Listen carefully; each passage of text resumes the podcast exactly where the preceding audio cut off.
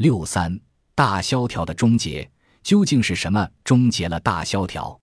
随着时间的推移，越来越少的人还在坚持一度普遍流行的信念，即是罗斯福总统的新政措施终结了大萧条。一个很有力的解释是，是第二次世界大战终结了大萧条。很显然，战争期间失业实实在在的消失了，而制造业则蓬勃兴旺。不过，说战争终结了萧条，仍然会留下一个无法回答的问题：战争的哪些具体方面降低了失业，提升了产出？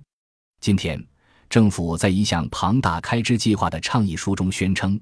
正是联邦政府在战争中增加开支，提供了制造业对产品和劳动力的需求。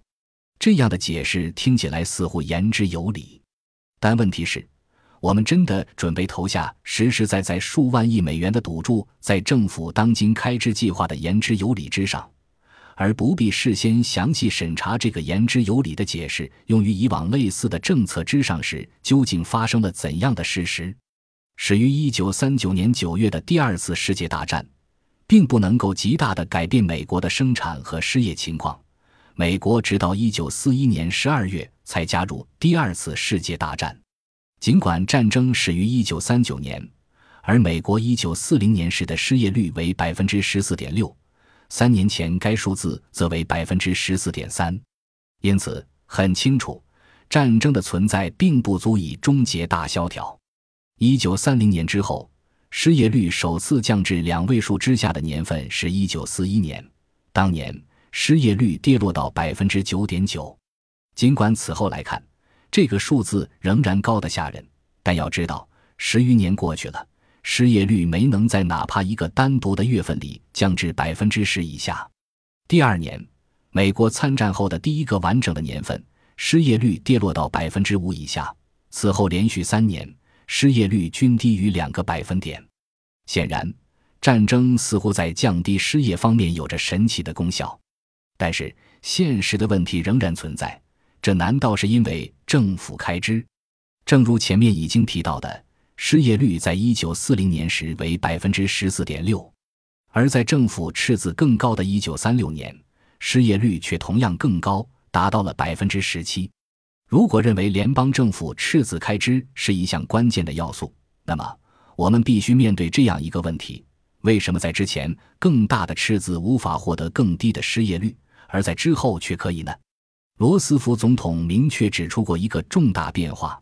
如今却经常被那些将大萧条的终结归功于战争期间政府持续增加开支的人所忽略。有人在他神出鬼没的行径中找到了迷人之处。罗斯福曾指出，新政先生已由赢得战争先生替代。罗斯福政府放弃了大量反企业的立场。甚至启用来自私营企业和金融机构的人员，替换了多名身居高位的新政狂热分子，以应对战争生产而更好地响应工业企业家们的各项需求。为了消除企业生产的不确定性，罗斯福政府的各项举措甚至走到了另一个极端，以高成本的政府合同来确保战争物资生产商的利润。从劳动力中抽走一百二十万人服务于军队的同时，也极大地削弱了失业的潜力。但这一点同样也没有得到那些热衷于赞誉联邦政府开支终结大规模失业的人的重视。总之，战争终结了新政，而新政的终结看到了经济的复苏，一如三十年代以前美国历史上历次从萧条中的自行复苏一样。本集播放完毕。感谢您的收听，喜欢请订阅加关注，主页有更多精彩内容。